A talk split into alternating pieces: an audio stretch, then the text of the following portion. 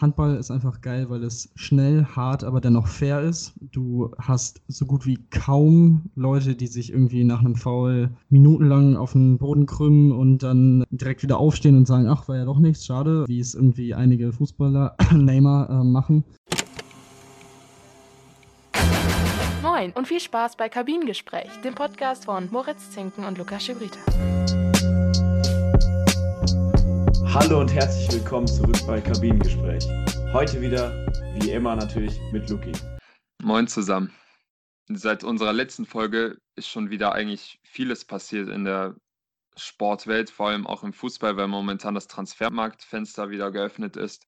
Da gibt es auch diesen Sommer auch besonders große Wechsel, die bevorstehen. Also was wir so mitbekommen haben, steht Messi angeblich auch kurz davor, zu Manchester City zu wechseln oder auch Vedat Ibisevic zum Beispiel ähm, als neue Sturmhoffnung zum, zu, zu Schalke zu wechseln. Das steht nicht im Skript. Musste das sein. ich wollte ein bisschen Salz in die Wunde streuen. Äh, nee, aber neben Fußball gab es jetzt auch in der NBA wieder Protestaktionen, weil wieder Polizeigewalt in den Medien hervorgekommen ist. Ich meine, es wurden Videoaufnahmen davon gemacht, wie einem Typen, also natürlich einem Dunkelhäutigen, wieder ähm, in den Rücken geschossen wurde, obwohl er, wie es in dem Video aussieht, eigentlich freundlich gesinnt war. Ja, also momentan passiert eigentlich relativ viel in der Sportwelt. Jetzt wollen wir allerdings nicht über Fußball reden oder über andere Sportthemen, sondern wir haben jetzt diesmal zum ersten Mal das Thema Handball. Und für das Thema Handball haben wir eben einen Kumpel von mir eingeladen, den Loki auch witzigerweise schon auf einer gemeinsamen Silvesterparty kennenlernen durfte. Äh, wir studieren eben zusammen und ja, freut euch einfach auf die Folge. Er ist ein absolutes Sportass und weiß wirklich über fast alles Bescheid. Und in Handball ist er eben nochmal ein ganz krasser Experte auf einem anderen Niveau. Und deswegen jetzt viel Spaß mit dieser neuen Folge und diesem anschließenden Interview. Shout out Young Swiss. So, und heute haben wir unseren nächsten Podcast-Gast. Nachdem es letztes Mal nicht geklappt hat, einen Gast zu haben, ist heute Tim Detmer an unserer Seite. Wir kennen ihn jetzt persönlich. Äh, wir werden mit ihm über Handball sprechen, weil er auch persönlich einen eigenen Handball-Podcast hat. Äh, den kann man bei meinem Sportpodcast.de finden. Der heißt Anwurf. Und stell dich doch mal kurz vor, Tim. Wer bist du? Was machst du zurzeit? Ja, genau. Ähm, mein Name ist Tim Detmar, ich bin 19 Jahre alt, äh, komme aus dem schönen Felbert Langenberg in der Nähe von Essen-Wuppertal. Und ähm, ja, wie du schon gesagt hast, habe ich jetzt seit April letzten Jahres zusammen mit Sebastian Mühlenhof einen Podcast äh, auf meinsportpodcast.de, in dem wir in normalen Zeiten eigentlich wöchentlich über das Geschehen in der Handballwelt zu so reden, hauptsächlich natürlich äh, über die Bundesliga, die Topspiele, die Nationalmannschaft. Ähm, während der Europameisterschaft im Januar haben wir alle zwei Tage einen Podcast gemacht. Und ähm, ja, im Moment ist es natürlich ein bisschen schwierig, weil die Themen ein bisschen äh, weniger geworden sind in der Zeit von Corona, aber auch da haben wir schon ein, zwei Sachen gemacht, als es immer mal wieder ein paar Updates gab.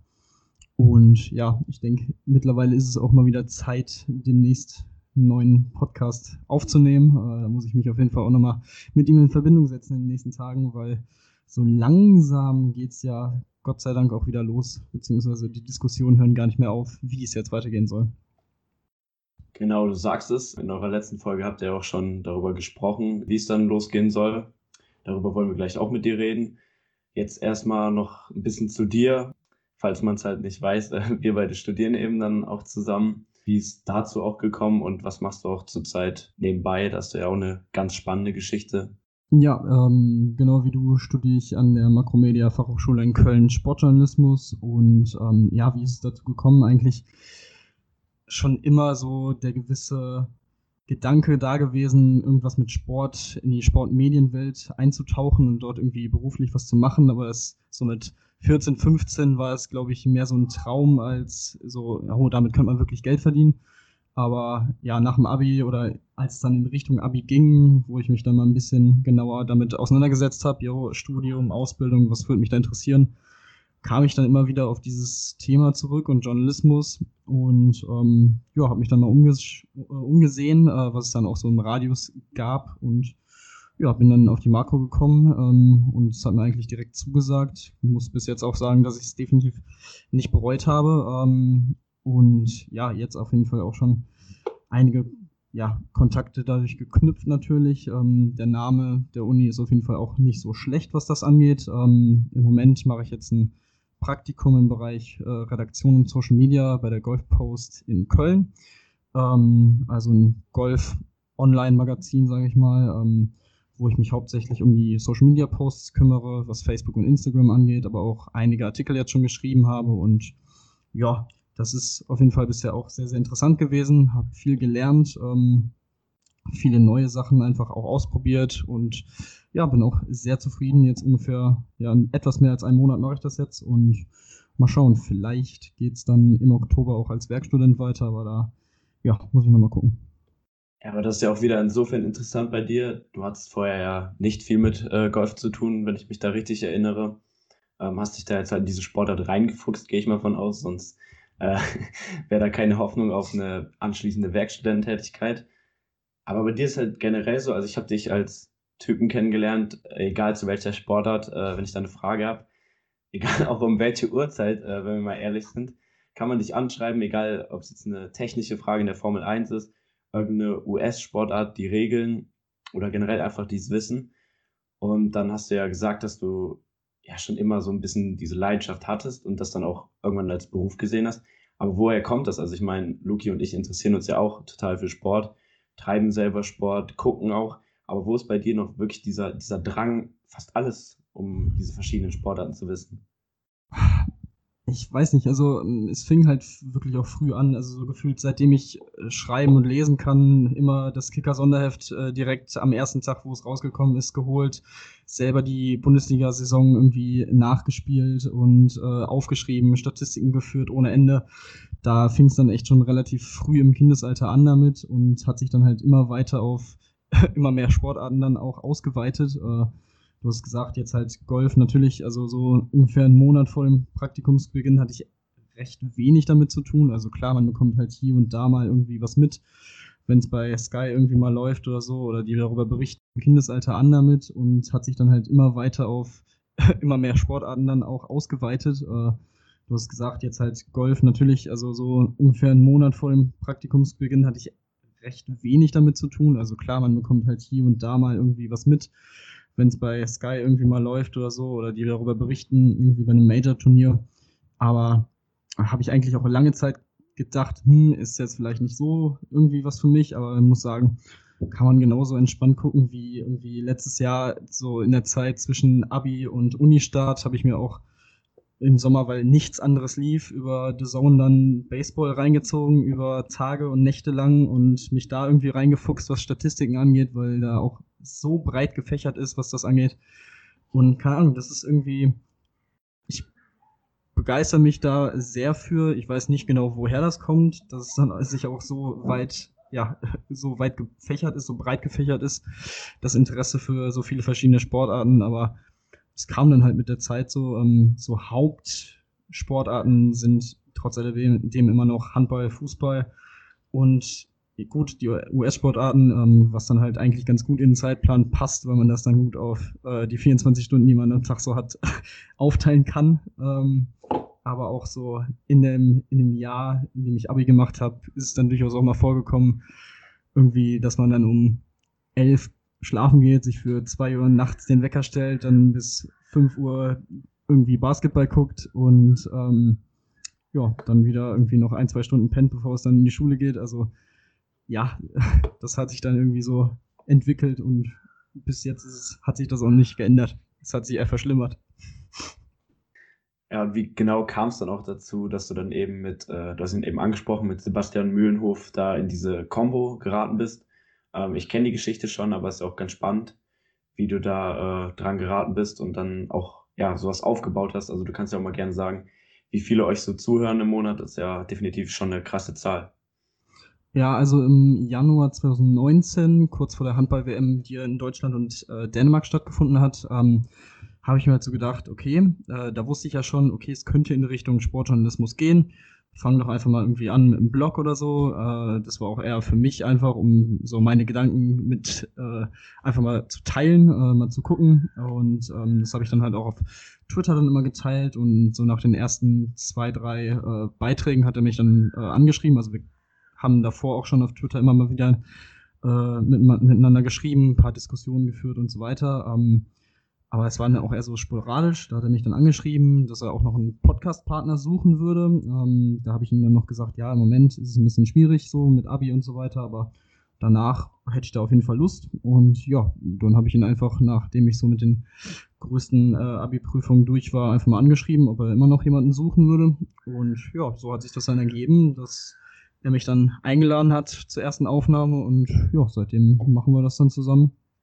Und bisher ja, läuft das echt sehr, sehr gut. Ist auch natürlich ähm, perfekt für mich, dass ich dadurch auch eine gewisse Referenz habe, wenn man sich weiterhin irgendwie bewirbt und so weiter, also Arbeitsproben hat. Also so, so ist das entstanden und auch da muss ich sagen, bin ich sehr froh, dass ich das einfach mal gemacht habe. Das ist auch so eine Sache, die ich jetzt auch im Studium gemerkt habe, vor allem in der Branche.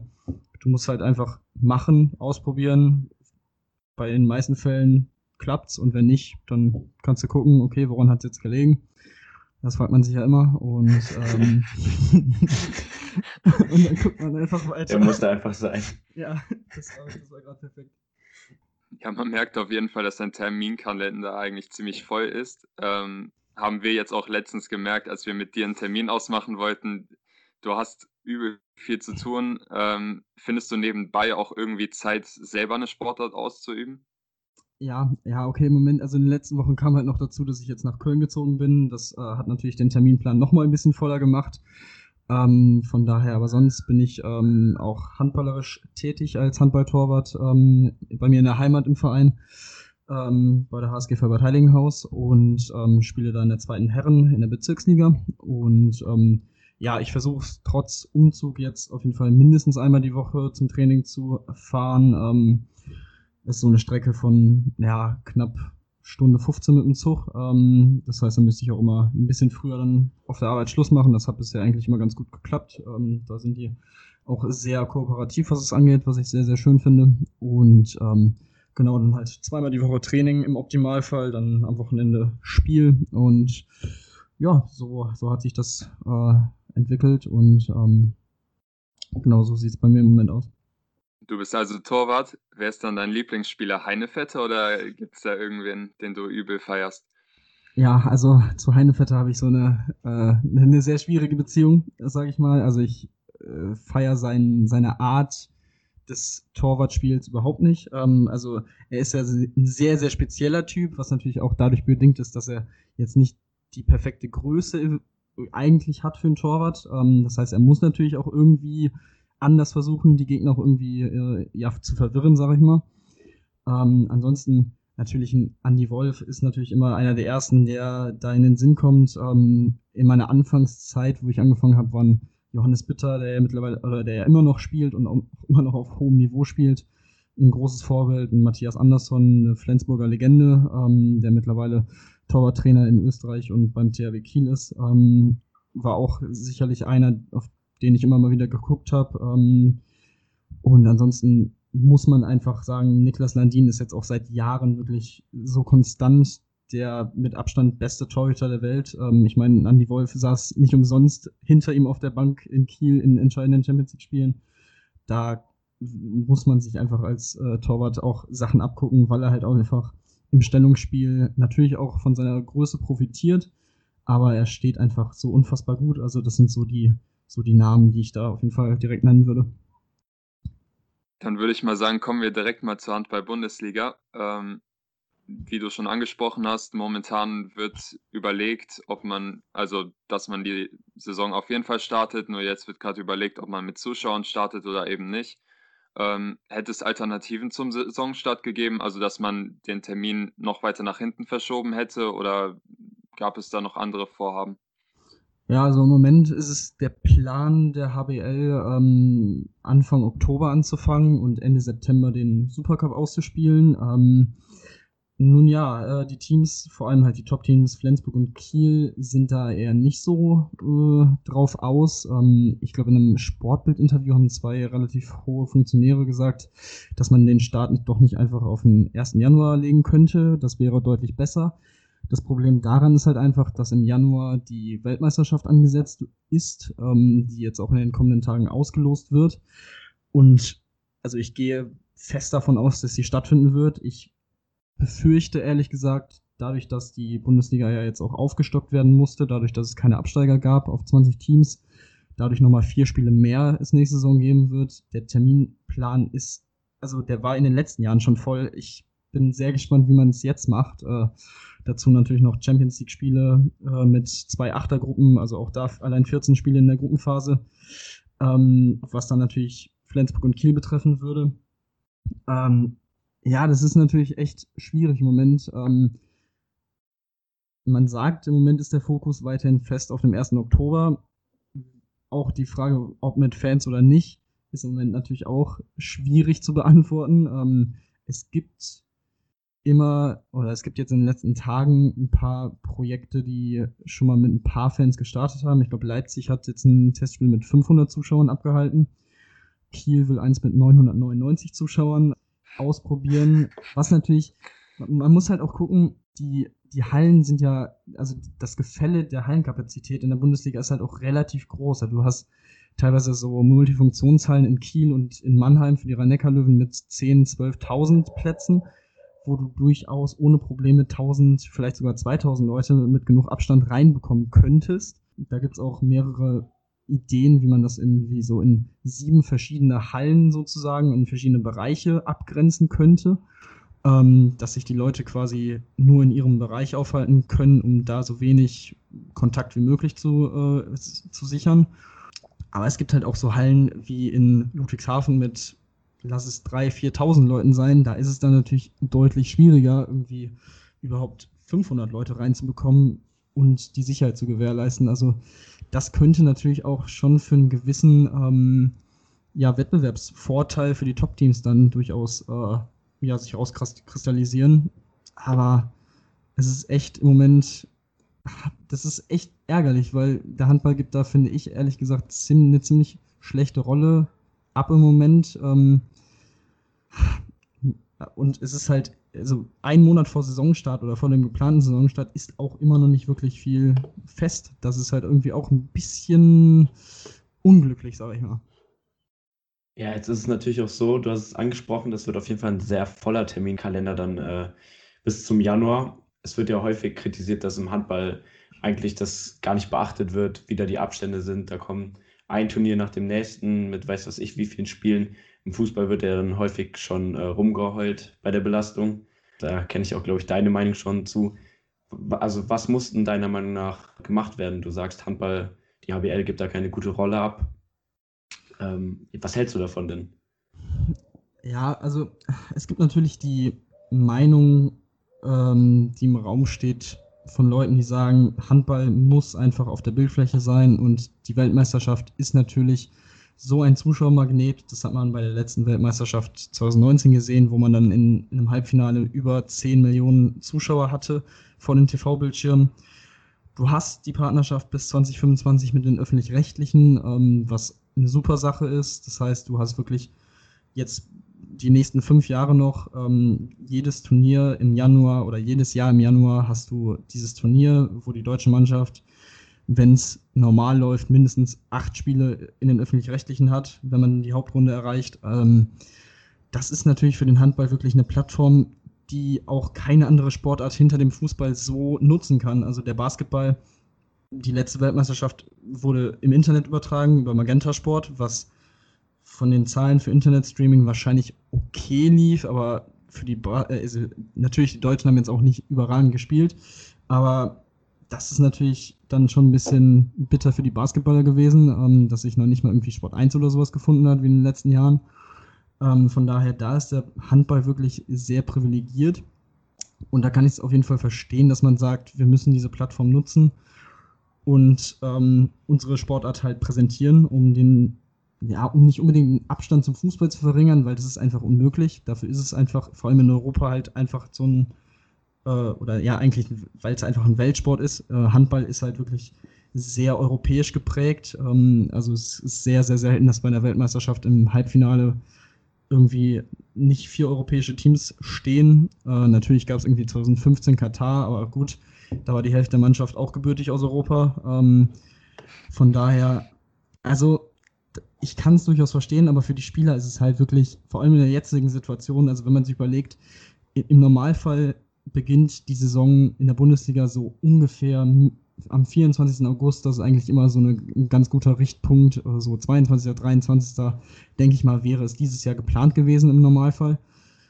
Und jetzt, und selbst da hast du halt schon bis Januar wirklich 19 Bundesligaspieltage, die du spielen musst, inklusive Spiele noch am ersten und zweiten Weihnachtsfeiertag. Hast dann vielleicht drei Tage Pause, bis Silvester vielleicht noch, vielleicht eine Woche, wenn du Glück hast. Eine Woche Trainingslager mit der Nationalmannschaft und dann quasi einen kompletten Monat das Turnier. Und zehn Tage später geht die Bundesliga wieder weiter und also allein das ist ja schon krank eigentlich. Vor allem, wenn du bedenken musst, dass, dass man, wie, wie ich vorhin auch schon gesagt habe, wir konnten die Podcasts alle zwei Tage aufnehmen, weil die deutsche Mannschaft eben alle zwei Tage gespielt hat. Ähm, von daher, äh, der Terminplan war in den letzten Jahren einfach schon komplett voll, aber das hat keinen wirklich interessiert. Man hat immer gesagt, ja, wir verändern das, wir verändern das. Dann kommt eine Champions League-Reform und es kommen noch mehr Spieler auf die Spieler zu. Ganz toll. Also, ähm, es ist. Ich, ich weiß ehrlich gesagt nicht, wie sie es dieses Jahr machen wollen, wenn sie die WM spielen. Also, das kommt mir bisher noch nicht so in den Kopf. Also, viel mehr Spiele. Also, theoretisch kann man natürlich sagen, gut, dann spielen wir die Bundesliga so wie bei der WM auch alle zwei Tage, nicht mehr so wie jetzt im Moment, so Donnerstag, äh, Sonntag, wenn du Glück hast, äh, einen Doppelspieltag, sondern jetzt einfach mal ah, Dienstag, Donnerstag, Samstag, dann machen wir mal ein paar Tage frei und dann wieder so von vorne. Also das ist halt echt schwierig, sehr, sehr schwierig. Ähm, und ich kann mir halt auch einfach vorstellen, dass durchaus nicht wenige Topspieler sagen, da habe ich jetzt im Moment keinen Bock drauf. Eine WM mehr oder weniger ist jetzt auch nicht so schlimm, wenn sie alle zwei Jahre stattfindet. Dann mache ich halt dieses Jahr nicht mit und regeneriere dann mal einen Monat. Das könnte durchaus passieren, was natürlich für den äh, Weltverband nicht so toll wäre. Ähm, aber auch das ist halt gefühlt auch noch so weit weg. Das sind ein bisschen, bisschen zu, zu starke Spekulationen, aber ich könnte es mir durchaus vorstellen, dass da einige Spieler sagen, dieses Jahr Weltmeisterschaft brauche ich jetzt nicht unbedingt. Man merkt auf jeden Fall, dass das, denke ich mal, viele kurzfristige Entscheidungen werden. Ich denke mal, da hören wir dann auch im Podcast von dir und Sebastian ähm, mehr dazu, wenn es dann Entscheidungen gibt. Muss man auf jeden Fall einfach abwarten, wie es so häufig ist. Jetzt ist halt auch noch die Situation, du hast es angesprochen, dieser Vertrag mit den öffentlich-rechtlichen, dass Handball eben jetzt so privilegiert ist, dass sie übertragen werden, diesen Vertrag haben. Wie sieht das denn jetzt aus in der Bundesliga, also in der Fußball-Bundesliga, wurde ja häufig darüber geschrieben, dass die Vereine von Insolvenz bedroht sind, dass die unbedingt wieder anfangen müssen zu spielen. Wie ist denn da jetzt so die wirtschaftliche Situation beim Handball und die Abhängigkeit dann auch mit diesem Vertrag und den Vereinen, dass auch gespielt werden muss?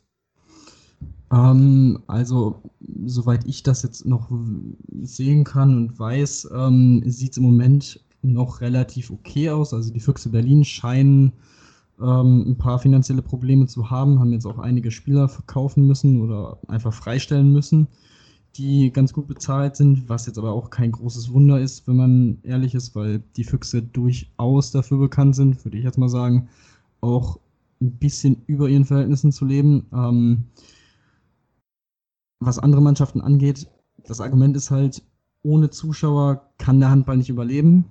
Das kann durchaus sein, aber ich sag mal so, wenn du nicht spielst, dann kriegst du halt noch nicht mal irgendwelche TV-Einnahmen und so weiter. Das kann auf Dauer halt auch nicht sein. Ähm, also, es ist halt schwierig. Es ist sehr, sehr schwierig im Moment zu sehen, abzusehen, ob die Vereine wirklich in ärgster, ärgste Patrouille kommen. Ähm, wenn es dann ohne Fans zum Beispiel losgehen sollte. Ähm, aber ich, ich bin durchaus der Meinung, also der, der Basketball ist ja in einer ähnlichen Situation. Sie haben ja trotzdem äh, das Finalturnier noch gespielt äh, in München äh, im Juni, Juli. Von daher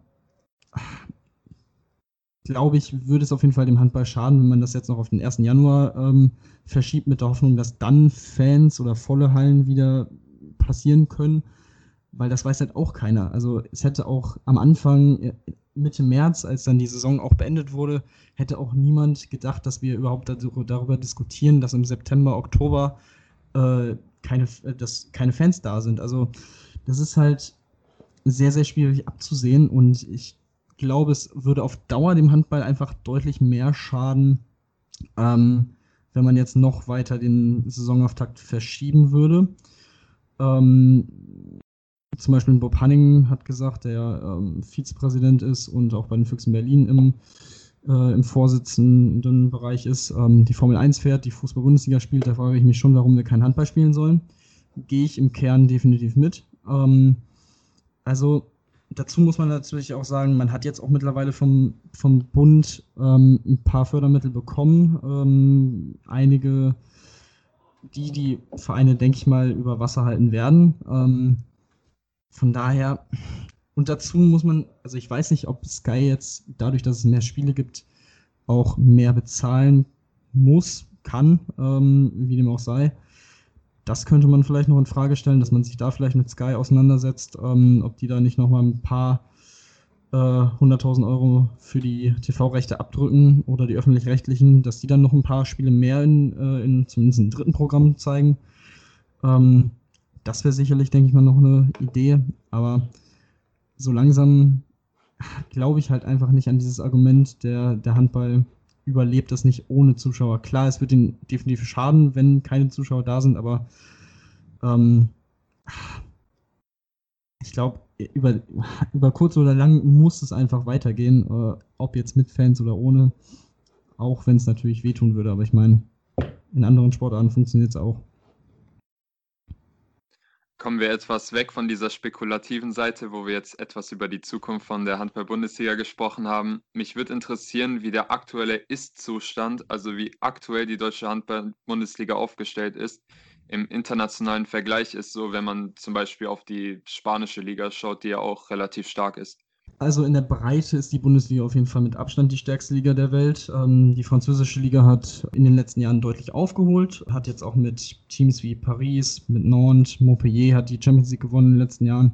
Auf jeden Fall auch wirkliche Top-Teams, die durchaus ja zu den, zum erweiterten Favoritenkreis in der Champions League äh, gerechnet werden müssen.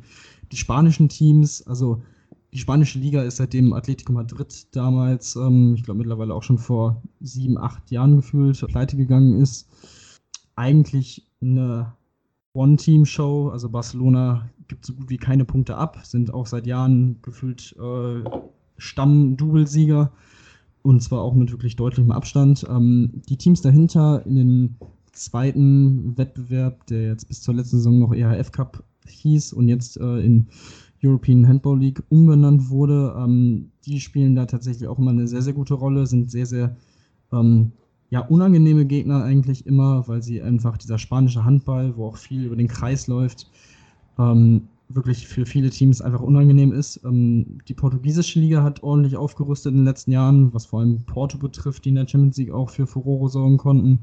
Auch Benfica Lissabon und Sporting Lissabon haben jetzt auch ein paar Spieler geholt, auch deutsche Spieler. Bei Benfica Lissabon spielt jetzt Ole Ramel, der jetzt bei Kiel war bis zur letzten Saison und vorher auch in Essen gespielt hat zum Beispiel. Und Jens Schöngard, der vor kurzem noch in Flensburg und Hamburg gespielt hat, äh, spielt jetzt bei Sporting Lissabon. Also da tut sich auf jeden Fall auch was. Ansonsten, ähm, ja, die dänische, norwegische Liga, so lala. Also in der Champions League könnte man durchaus es schaffen, in die K.O.-Runde zu kommen, aber dann wird es schon sehr, sehr knapp. Was so natürlich die Balkanländer eigentlich auch gut vertreten, vor allem durch Vardar Skopje, die aber jetzt auch dadurch, dass sie sehr abhängig von russischen Mäzen sind, der immer mal wieder damit droht, ähm, kein Geld mehr zu zahlen und das auch schon teilweise getan hat in den letzten Jahren. Ja, ist es auch immer eine sehr, sehr schwierige Situation bei denen. Ähm, in Polen gibt es neben Kielce vielleicht noch Plotzk, aber auch die sind nicht mehr so stark wie früher. Aber ich meine, Kielce allein mit einem Andy Wolf hinten drin, ähm, die sind auf jeden Fall auch, mit denen ist eigentlich auch immer zu rechnen. Und ähm, auch die hatten ab und an mal ein paar finanzielle Probleme. Ähm, das ist halt auch so das Ding. Vor allem finanziell ist die Bundesliga halt so stark aufgestellt und so solide aufgestellt, dass sie halt nicht abhängig sind von irgendwelchen anderen, was auf jeden Fall ein sehr, sehr großer Vorteil ist, was vielen Teams eben aus Polen, aus Mazedonien etc. Äh, halt einfach auch durchaus mal wehtun kann. Ähm, aber ja, alles in allem würde ich schon weiterhin auch damit dafür plädieren, dass die deutsche Liga einfach die beste der Welt ist, was halt immer wieder in die Quere der deutschen Teams kommt, was dann irgendwie Final Four Teilnahme in der Champions League angeht, ist halt einfach die Belastung, dass du in einem Champions League Viertelfinale meistens dann einfach komplett schon ausgelaugt bist, weil du eben so viele Spiele hattest. Ähm, Kiel hat es jetzt geschafft. Ähm, auch da weiß man noch nicht, wird das Final Four der letzten Saison jetzt noch stattfinden oder nicht. Also im Moment war es jetzt für Ende Dezember angesetzt, ähm, weil man da die Hoffnung halt hatte, so weit wie möglich nach hinten verschieben. Vielleicht kommen dann Zuschauer noch oder können sie kommen. Das sieht auch im Moment eher schlecht aus. Ich befürchte ehrlich gesagt, dass da nichts mehr passiert und dass die Saison dann einfach quasi aus den Geschichtsbüchern gecancelt wird. Was für Kiel natürlich sehr schade ist, weil die wirklich eine sehr, sehr starke Champions League-Saison gespielt haben. Aber naja, gut. Ich glaube, in den vollbepackten Terminkalender wird es auch so schon schwieriger, schwierig reinpassen. Da, da muss man auch nochmal abwarten, wie sich das jetzt entwickelt. Da habe ich jetzt auch ehrlich gesagt schon gefühlt anderthalb Monate nichts mehr wirklich Neues zugehört. Also, naja, mal schauen. Aber wie gesagt, im internationalen Vergleich, so die Top-Ligen würde ich sagen, Deutschland, dann mit ein bisschen Abstand Frankreich und dann gibt es halt viele Länder mit einigen guten Teams, aber keine, die in der Breite da wirklich rankommt. Und was sagst du zur Nationalmannschaft? Also, wenn ich mal kurz aus dem Nähkästchen plaudern darf. Ich kam so 2016 war das, glaube ich, so das erste Mal so richtig mit Handball in Kontakt. Das war ja vor allem, weil lass mich nicht lügen, ich meine, Deutschland Olympia Bron Bronze geholt hat in dem Jahr und auch Europameister wurde, wenn ich mich richtig erinnere. Und da war ja medial viel unterwegs mit Handball. Dann wurden sie, glaube ich, nochmal 2019 irgendwie Vierter bei der WM. Wie schaut es um sie eigentlich aus? Also, wenn man auf die nackten Zahlen eigentlich schaut, sieht es anscheinend ja auch nicht schlecht mit der Nationalmannschaft aus. Ja, definitiv. 2000 16 hatte man genau dieses Jahr mit äh, der überraschenden, dem überraschenden Europameisterschaftstitel in Polen damals, ähm, wo dann ja die Bad Boys geboren wurden unter Dago Sigurdsson und dann eben noch Bronze, wie du gesagt hast, in äh, Rio damals, wo man auch sehr, sehr knapp, glaube ich, am Finale gescheitert ist. Also ja, das war und dann eben die Heim-WM, wo man wirklich auch nur ein wirklich schlechtes Spiel gemacht hat äh, im gesamten Turnier und das war leider das Halbfinale gegen Norwegen, wo man wirklich ein, einfach die deutlich schwächere Mannschaft war. Im Spielplatz 3 hat man dann, ja, da hätte, das hätte man auch gewinnen müssen. Äh, man hat es am Ende mit einem Tor gegen Frankreich verloren. Das war sehr, sehr bitter, weil man sich selbst einfach verbaut hat.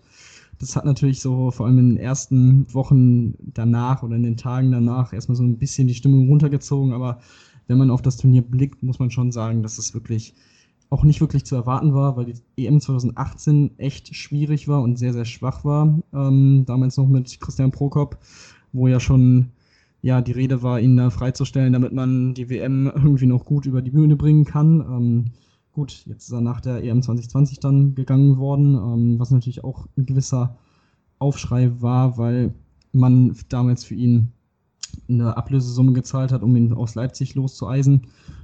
Ich bin einfach, bei, bei Prokop bin ich einfach der Meinung, dass er für eine Nationalmannschaft nicht geeignet ist, weil er für mich einfach ein Trainer ist, der die tägliche Arbeit braucht. Ähm, er hat in Essen gezeigt, wie er mit jungen Spielern in der zweiten Liga umgehen kann und äh, die aus dem Abstiegskampf ins gesicherte Mittelfeld führen konnte. In Leipzig ist er dann aufgestiegen, hat die Mannschaft dann auch in der Bundesliga etabliert. Also, dass er, also man kann nicht sagen, dass er ein schlechter Trainer ist. Ähm, es hat halt, vielleicht ist einfach dieses Nationaltrainer-Ding nicht so seins. Davon würde ich ehrlich gesagt im Moment ausgehen. Und von daher und auch so diese Hexenjagd, die in den Medien dann auch stattgefunden hat, war natürlich auch ein bisschen unglücklich. Ähm, aber muss man halt auch irgendwie verkraften können, wenn man halt eben der äh, Bundestrainer vom mitgliederstärksten Verband ähm, im Handball ist. Aber ja, genauso viel dazu. Zum aktuellen Stand würde ich sagen, theoretisch hat die Mannschaft bei jedem Turnier oder muss die Mannschaft bei jedem Turnier das Ziel haben, eine Medaille zu holen. Dafür ist sie gut genug. Dafür ist man auch eingespielt genug eigentlich. Dafür kommen auch viele junge Spieler nach. Zum Beispiel ein Franz Semper auf halb rechts, der jetzt nach Flensburg gewechselt ist und dadurch auch nochmal äh, Champions League-Erfahrung sammeln wird und sich dadurch nochmal verbessern wird. Man hatte vor einigen Jahren die Zielsetzung bei Olympia 2020 Gold zu holen. Das war, meine ich, sogar noch vor dem Europameisterschaftstitel 2016, dass man sich die Zielsetzung gesetzt hat. Das war dann natürlich irgendwie ja, immer so dieses, dieses Planspiel, dass man den Erfolg dann ein bisschen früher erreicht. Das kennt man ja auch von Vereinen, die sich dann sagen, jo, so in vier, fünf Jahren wollen wir aufsteigen und jetzt sind wir noch nicht so wirklich bereit dazu und dann steigt man doch schon auf. Ist natürlich irgendwie schön, aber dann vielleicht irgendwie im, im, in der mittelfristigen Planung nicht ganz so toll, aufgrund des größeren Drucks dann. Aber ja, wie gesagt, ich denke, sowohl bei der Weltmeisterschaft nächstes Jahr als auch dann bei Olympia sollte man durchaus mit denen rechnen können. Klar, in K.O.-Spielen ist es dann immer noch so ein 50-50-Ding, weil eben die Weltspitze in den letzten Jahren sehr, sehr eng zusammengerückt ist. Das sieht man ja allein schon daran, dass Frankreich und Dänemark bei der Europameisterschaft jetzt irgendwie relativ früh ausgeschieden sind und eigentlich gar nichts mit dem Titel zu tun hatten obwohl vor allem die Dänen als amtierender Olympiasieger 2016 und auch Europa- und Weltmeister ähm, eigentlich überragend gespielt haben in den letzten Jahren und sich an dem Team auch nicht viel geändert hat. Aber da sieht man einfach, dass die Spitze sehr, sehr eng ist. Von daher, aber genau in dieser Spitze sind die Deutschen auf jeden Fall dabei. Und wie gesagt, mal gucken. Äh, ich erwarte mir durchaus viel. Natürlich muss man dann abwarten, wie der Kader aussieht, aber wenn da nicht allzu große Verluste und Absagen da sind, kann man auf jeden Fall mit denen rechnen. Ihr habt ja jetzt eben so ein bisschen um diesen Hype geredet, der entstanden ist, dann auch 2016 eben durch diese ja, krasse Leistung. Jetzt war es dann ja auch so, dass eben für 2024 die Heim-EM geplant ist. Tim, wie siehst du das da? Denkst du, da kann nochmal so ein krasser Hype auf den Handball dann auch in, innerhalb von Deutschland entstehen, dass eben sich auch wieder viele junge Leute für den Sport interessieren? wie man eben von dieser Sogwirkung redet, dass dann auch viele wieder anfangen wollen, in Vereinen zu spielen, einfach weil eben so dieser gesamte Hype entstehen kann? Ja, ich hoffe es. Also das Einzige, was vielleicht so ein bisschen dagegen spricht, ist, dass man 2007 nach dem Weltmeistertitel im eigenen Land das so ein bisschen verpasst hat, wirklich da langfristig drauf aufzubauen, ähm, weil man in der Anfangszeit auch durchaus gemerkt hat, dass sich viele Kinder angemeldet haben in den Verein, aber die sind dann auch relativ schnell dann wieder irgendwie, die Mitgliederzahlen haben sich dann wieder normalisiert. Aber es hängt natürlich auch damit zusammen, wie die Mannschaft dann auftritt.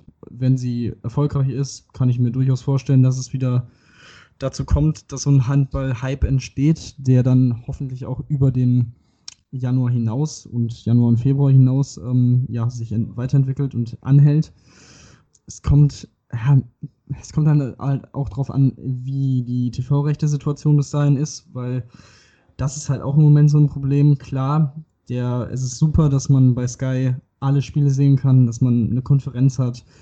Zwei mittlerweile auch in der Woche an beiden äh, Hauptspieltagen, Donnerstags und Sonntags. Ähm, das ist auf jeden Fall überragend. Ähm, es gibt natürlich auch deutlich mehr liquide Mittel für die Teams. Aber du musst halt auch schon sehen, dass du, ich glaube, im Vertrag sind zehn Spiele, glaube ich, in, in öffentlich-rechtlichen festgelegt, plus eben das Final Four Turnier, das ähm, immerhin komplett äh, frei empfangbar zu sehen ist vom DHB-Pokal. Aber da finde ich, geht auch durchaus noch mehr. Das, da sollten sich, finde ich, die öffentlich-rechtlichen oder meinetwegen auch private Sender, wer weiß, oder wer weiß, Sky ist ja generell im Moment so eine Sache mit TV-Rechten die Champions League im Handball haben sie ja jetzt abgegeben, weil sie meinen, sie müssten sich jetzt auf die Handball-Bundesliga konzentrieren. Ich weiß ehrlich gesagt nicht, wie sie sich da noch mehr drauf konzentrieren wollen. Ähm, weil, also das, die Übertragung von Sky im Handballbereich finde ich wirklich überragend. Vor allem, wenn man vorher das als Vergleich Sport 1 hatte, die wirklich zum Ende ihrer TV-Rechte-Periode um wenn um 15 Uhr Anwurf war, um 14.55 Uhr auf Sendung gegangen sind. Äh, die Moderatorin hat gesagt, jo, heute ist das und das Spiel, das sind ihre Kommentatoren. Tschüss, bis gleich nach der Werbung. Und so ähnlich lief es dann auch in der Halbzeitpause ab. Ähm, das war dann schon sehr, sehr enttäuschend. Von daher, das ist jetzt mit einer halben Stunde Vorberichte und so weiter schon echt überragend. Aber ähm, ja, auch da muss man dann abwarten. Ich hoffe, dass sich da The Zone als Player noch weiterentwickelt. Ähm, die haben in der letzten Saison schon den EHF Cup äh, übertragen ähm, mit den deutschen Spielen. die ähm, Muttergesellschaft Infro Infront und Perform ähm, sind jetzt, haben jetzt eine 10-Jahres-Partnerschaft mit dem ähm, Europäischen Handballverband eingegangen. Ähm, auch das ist noch, so ein Thema. Eigentlich soll in knapp zwei Wochen die Champions League-Saison beginnen und bis dato gibt es in Deutschland noch keinen TV-Rechte-Partner, was auch irgendwie für mich sehr verwirrend ist, weil eben halt diese In-Front-Perform-The Zone-Connection eigentlich da ist und The Zone ja auch schon durch den EHF Cup ähm, mit der EHF zusammengearbeitet hat in der letzten Saison. Also ich mich würde es wundern, wenn The Zone jetzt die Champions League Rechte nicht bekommt. Aber ich finde es halt auch schon irgendwie ein bisschen suboptimal, dass es bis jetzt immer noch nicht klar ist. Aber um auf die Frage zurückzukommen, ja, das ist halt wirklich so, dass es spielt halt sehr, sehr viel, sehr viele verschiedene Sachen kommen da rein in den Topf der dann bewirken könnte, dass es wieder diesen Ansturm gibt.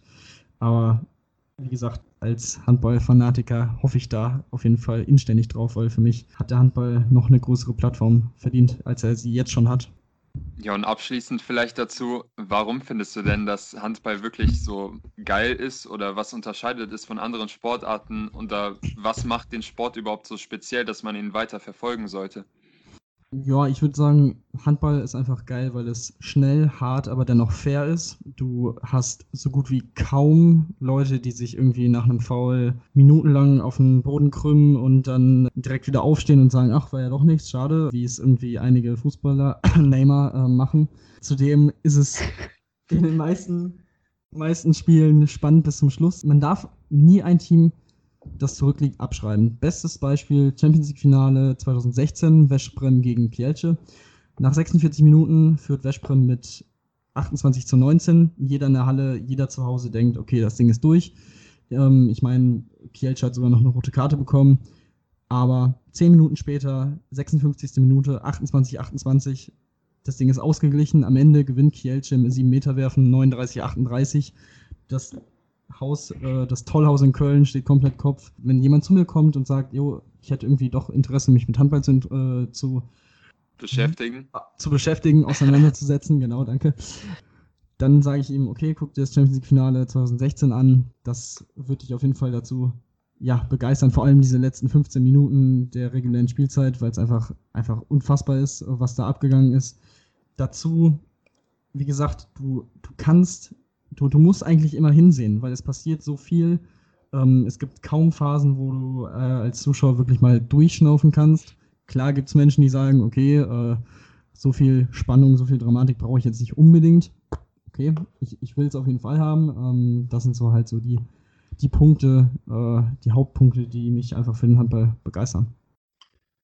Ja, dann danken wir dir auf jeden Fall für das Gespräch, Tim.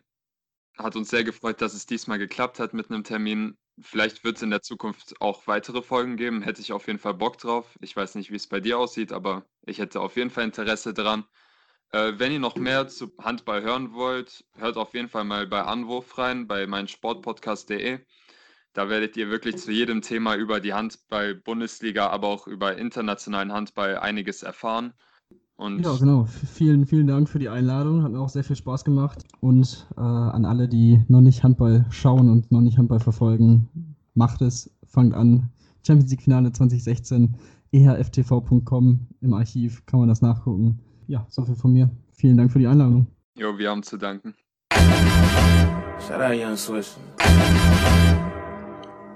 Also ich hätte wieder nicht gedacht, dass Tim auch so ausführlich wieder auf unsere Fragen antwortet. Ich finde, dass er auch schon wieder unsere Fragen sehr gut beantwortet hat, auch Zusatzinfos geliefert hat, wieder sein Sportwissen unter Beweis gestellt hat. Auch wenn du jetzt vermutlich die letzten 20 Minuten nicht mitbekommen hast von der Aufnahme, fand ich es eigentlich sehr cool und angenehm mit ihm zu reden und hoffe eigentlich auch, dass wir in Zukunft nochmal irgendwas mit ihm starten. Genau, äh, ich hatte wieder ein paar Internetprobleme, altbekannt. Ähm, ganz so schlimm war es nicht. Ich glaube, ich habe die letzten zwei Fragen seine Antwort nicht hören können. Ähm, deswegen freue ich mich schon auf den Schnitt. Da bin ich mal gespannt, was er gesagt hat. Aber bis dahin war es ja schon, sah es ja schon so aus, als würde er sein Sportwissen auch hier vor laufendem Mikrofon unter Beweis stellen. Und dann können wir vielleicht das nächste Mal auch zu ihm nach Köln fahren und da was Gemeinsames aufnehmen. Und ja, jetzt hoffen wir auch, dass euch die Folge gefallen hat mit Tim. Und vielleicht äh, haben wir auch unter den Zuhörern irgendeinen Internetfritzen, der mir hier immer zu Hause eine stabile Leitung geben kann und auch eine zuverlässige. Bis dahin und ciao. Ciao.